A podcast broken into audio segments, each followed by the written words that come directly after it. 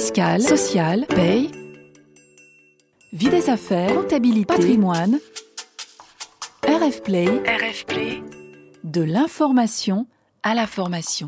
Les pratiques du management. Les pratiques du management. Quand j'écoute autour de moi ce que de nouveaux entrants dans le monde du travail disent de l'entreprise, je pense à leur manager et je me questionne. Comment peut-on être le manager de cette jeune génération? Voilà pourquoi, après avoir consacré il y a quelque temps une de nos pratiques au management des salariés en fin de carrière, aujourd'hui nous allons nous intéresser à ces 20, 25 ans, voire un peu plus. Pour cela, comme chaque mois, je vais échanger avec Aurélie Durand, coach, psychologue, ex-consultante, fondatrice d'Ajadi, que je remercie d'être fidèle au poste. Aurélie, bonjour. Bonjour Frédéric. Pour mieux comprendre ces jeunes que j'entends parler autour de moi, je suis allée lire comment les études, les articles les caractérisent. Alors, petit florilège. Il serait difficile, exigeant, influencé par les réseaux sociaux, il manquerait de respect envers l'entreprise, et bien que motivé, ambitieux et intéressé par les responsabilités, il se lasserait vite. Face à cela, on trouve des conseils et des exigences qui fusent envers les managers. J'imagine bien que certains managers peuvent être un peu déconcertés par ces jeunes et qu'ils s'interrogent sur l'approche managériale à adopter envers eux. On va éviter de tomber dans les préjugés, ni Aurélie, ni moi-même n'aimons caser les gens dans des cases. Pour autant, effectivement, ces caractéristiques peuvent peut-être se présenter chez ces jeunes ou chez certains d'entre eux. Commençons donc par tirer un fil. Un jeune qui serait exigeant vis-à-vis de ses missions, du sens de son poste. Comment un manager peut-il prendre en compte ses attentes compte tenu de cette jeunesse? Donc là, Frédéric, vous me présentez une des caractéristiques du jeune, telles que les... présupposées, en tout cas. telles que les, euh, les médias le disent, l'exigence. Euh, vis-à-vis de son poste et de ses fonctions. J'ai envie de dire, euh, toute personne recherche un travail avec du sens. Hein, on ne va pas revenir sur la pyramide de Maslow, qu'il soit jeune ou qu'il soit pas jeune. Par contre, quand je vous écoutais tout à l'heure faire la liste du portrait type robot de notre jeune, je ne sais pas là-dedans si c'est un sujet entre guillemets qui fait vendre, mais euh, on a quand même une problématique sociétale. Je réfléchis en parlant. On a quand même une problématique sociétale qui est qu'effectivement, on a une nouvelle génération, mais ça avait commencé avec la génération dite Y, hein, ceux qui sont effectivement les un peu plus de 25 ans là. Euh, une problématique sociétale qui est un changement de rapport à, au travail, en logique de, je dirais, d'assujettissement. C'est-à-dire qu'on est moins à être dans une valeur effort et à accepter autant que ce que nous, les générations parents de ces mmh. jeunes avons accepté. Donc effectivement, il y a une évolution. Euh, mais je pense que ce genre d'évolution générationnelle, euh, c'est pas la première. Il y en a eu dans le passé. Je pense qu'à chaque fois, euh, ça force le progrès. Et que donc, lorsque euh, j'entends le mot exigence, j'ai plutôt envie de dire comment est-ce que le manager, plutôt que de répondre oui, non, et de rentrer dans un combat de t'es jeune, je suis vieux, je sais, c'est toi qui sais, j'ai raison, t'as tort. Enfin bref, vous m'entendez un peu là-dedans, une logique de rapport de, pouvoir, euh, c'est plutôt de se questionner sur cette exigence. Euh, c'est-à-dire qu'est-ce qu'il attend, ce jeune, et en quoi est-ce que ses attentes pourraient apporter de la valeur au collectif? Voilà. En quoi ces, ces, attentes pourraient faire évoluer, apporter un progrès pour l'ensemble de l'équipe ou l'ensemble ou pour son poste? Voilà. Donc être exigeant pour être exigeant et obtenir, euh, ça me paraît pas constructif. Et si le jeune est effectivement dans cette, enfin le jeune, l'individu, parce qu'il y en a d'autres qui le sont sans être jeune, et dans cette posture-là, ça me paraît pas porteur de création de valeur et très constructif. Voilà. Par contre, l'exigence cache peut-être un besoin, enfin sûrement un besoin, et ce besoin est questionner. Alors, l'exigence, je pense, d'abord, elle est légitime, il me semble, de la part de, de tout salarié, quel que soit son âge. Est-ce que simplement, c'est pas peut-être que les jeunes, cette jeune génération, mais je mets vraiment des guillemets, et euh, l'exprimerait plus que ça n'a pu être fait, et que le manager pourrait être peut-être un peu désarçonné parce que la chose est dite, la chose est exprimée, plus ou moins adroitement, ça c'est autre chose, mais ça aussi, ça n'a pas à voir forcément avec l'âge, et que là, il va falloir répondre. Oui, bah, effectivement, euh, les jeunes générations osent dire tout haut ce que l'ensemble des salariés pensent tout bas. C'est-à-dire que euh, il y a moins, entre guillemets, peut-être de peur euh, d'une réaction, de la réaction de l'autre, ou de perdre son travail, ou de plus de d'être au chômage, ou d'être dans l'incertitude. Tout simplement parce que nos jeunes, enfin ceux qui ont 20-25 ans, ils sont là. En gros, ce qu'on appelle les jeunes, c'est ceux qui sont nés dans les années 2000. Si on regarde ce qui s'est passé dans le monde globalement depuis les années 2000, euh, bah, je pense qu'ils sont habitués au changement. Hein. Je, crois qu'ils sont habitués à l'incertitude, que ce qui s'annonce pour nous dans le futur est plutôt incertain, euh, et que, euh, je veux dire, ils ont l'habitude d'évoluer dans ces mmh. systèmes complexes. Donc là où auparavant, pareil, ça dépendait des profils, mais globalement, la, génération des, des X ou des baby boomers était peut-être plus installée, plus à moins oser, à rester plus dans un cadre. Eux, ils cassent les codes, oui, et c'est vrai que ça peut surprendre et interpeller un, un, X ou un baby de boomer euh, lorsque ça arrive. Euh, d'autant plus que si on se réfère, ces jeunes-là, euh, on a les mêmes à la maison, eh enfin pour la majorité d'entre nous. ou alors, où ce sont nos enfants, ou nos petits-enfants, ou nos frères et nos sœurs plus petits. Donc il y a un choc, effectivement, ce choc générationnel, effectivement, arrive dans le, dans le monde de l'entreprise. et c'est là où c'est important de ne pas tout confusionner et de se rappeler qu'on est dans un cadre d'entreprise, donc avec un rapport contractuel, avec euh, une obligation, enfin avec une logique d'obligation de résultat, mais au sens d'une performance collective pour apporter de la valeur. Euh, alors je rentrerai pas dans, on questionne la raison d'être de l'entreprise sur le sens de l'entreprise, est-ce qu'elle apporte réellement de la valeur pour la société? Je pars du principe qu'à partir du moment où je suis dans mon job et où j'ai signé en bas du contrat de travail, c'est que ça me correspond. Donc après, quand moi je suis manager et que je suis face à l'exigence, enfin ce que je perçois cette exigence, c'est important pour moi de prendre du recul de pas me braquer par rapport au fait que, bah oui, on vient me titiller dans mes, dans, dans, dans, mes coins faibles. Oui, on vient me titiller dans un endroit qui est peut-être pas celui dans lequel on avait envie de me titiller. J'avais envie d'être titillé et d'être dans une position d'ouverture. Là, à partir de là, ça veut dire que relationnellement, le jeune, il est aussi dans une position d'ouverture. Donc, il y a un dialogue constructif euh, de possible. Mais moi, en tant que manager, ça nécessite effectivement que je prenne un peu de recul sur euh, euh, et que je sois pas agacée parce que je le vois faire un truc que je rêve de faire depuis toujours et que j'ai jamais osé faire. D'accord. Alors, justement, vous avez euh, dit le mot cadre mm. et je vais en arriver à ce cadre. Ce que j'ai lu parfois, c'est parfois indiqué comme le jeune ou certains jeunes manqueraient de respect envers l'entreprise. Alors, je trouve ça un peu fort comme vocabulaire. En revanche, on peut parfois trouver qu'effectivement, certains jeunes peuvent être un peu décalés par rapport au code mm. dont auxquels nous, nous sommes habitués dans l'entreprise. Par exemple, euh, ils vont trouver que bon, euh, la flexibilité des horaires, ce serait quand même mieux. Faire ce qu'on veut du télétravail, ce serait quand même mieux. D'ailleurs, il faut être clair, pour ces jeunes, le télétravail, c'est pas un plus. Les RTT, c'est pas un plus. Ils sont arrivés dans le monde du travail avec. Donc, ce qui a pu être pour nous un plus à un moment, pour les générations antérieures, ne l'est pas forcément pour eux. Et ça peut créer des petits décalages, des incompréhensions. Et le manager, peut se trouver amené à se dire, mais il faudrait quand même que je les repose, ces codes, que je repose ce cadre, euh, qu'on arrive à se comprendre sur ce que c'est que vivre dans une entreprise. Comment, pourquoi? Oui, bah là vous reposez la question, enfin la poser la question du sens, euh, c'est que en fait il faut se réaligner dans le dialogue sur le sens au travail. C'est-à-dire que effectivement, euh, bah, déjà euh, il y a à apprendre les codes de l'entreprise qui sont pas forcément les codes de la société ou les codes de la famille. Donc ça, de toute façon, tout junior, tout jeune, quelle que soit sa génération, enfin l'époque où il a rentré, il est rentré dans le boulot, il devait apprendre apprendre ces codes-là. Et il y a forcément une période d'adaptation. là, il s'avère que peut-être qu'aussi phénomène réseaux sociaux médiatiques ou autres, on les entend plus s'exprimer, peut-être ces jeunes, ce qui n'était pas le cas auparavant. Euh, et moi, je trouve ça très bien. C'est-à-dire qu'à un moment donné, euh, même là, en m'écoutant dire jeune, jeune génération, c'est il faut arrêter. Nous sommes des adultes tous. Mm. Euh, le jeune, il n'a pas moins de place ou moins de prise de parole ou moins de sa, sa, voix n'a pas moins de valeur sous prétexte qu'il est jeune. Il a moins d'expérience, il a moins de prise de recul peut-être, mais pour autant, c'est un adulte responsable avec lequel nous devons euh, travailler et il n'y a, pas, euh, a pas de question d'âge.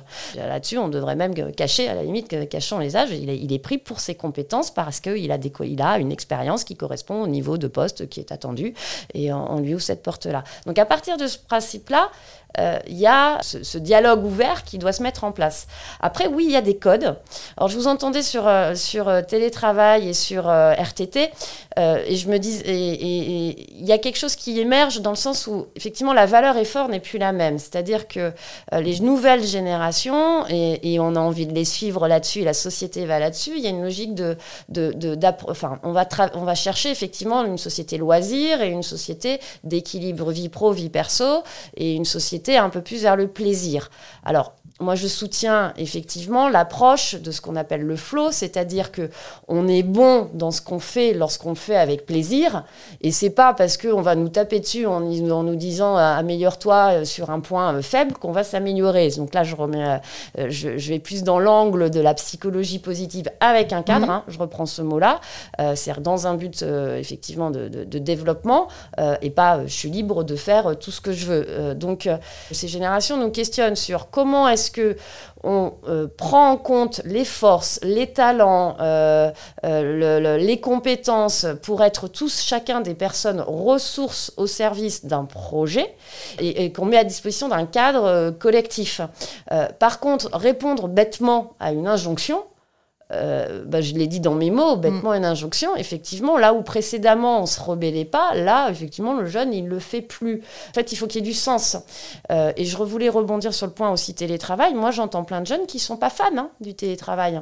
C'est-à-dire que oui, ils ont envie d'être libres, de mm. pouvoir choisir leur lieu de travail, mais leur ils aiment aussi être en collectif, ils aiment aussi partager. Le sujet, c'est il faut que ça soit le télétravail quand ça les arrange. Oui, oui, oui, oui, oui, c'est bien là le problème. C'est bien là le truc. Donc, que, donc derrière votre question, il y a euh, comment on leur explique qu'il y a des contraintes et qu'à un moment donné, il faut rentrer dans les contraintes. Oui, comment je le fais passer ça? Il y a des contraintes. Alors après, peut-être que ça peut être l'occasion. Euh, on parlait des codes et des habitudes de l'équipe ou de l'entreprise. Peut-être que ce nouveau regard peuvent nous donner l'occasion de remettre à plat ça. Ouais pas tout. Il ne s'agit pas tout bouleverser pour se plier à ce, ce dont a envie un tel ou un tel.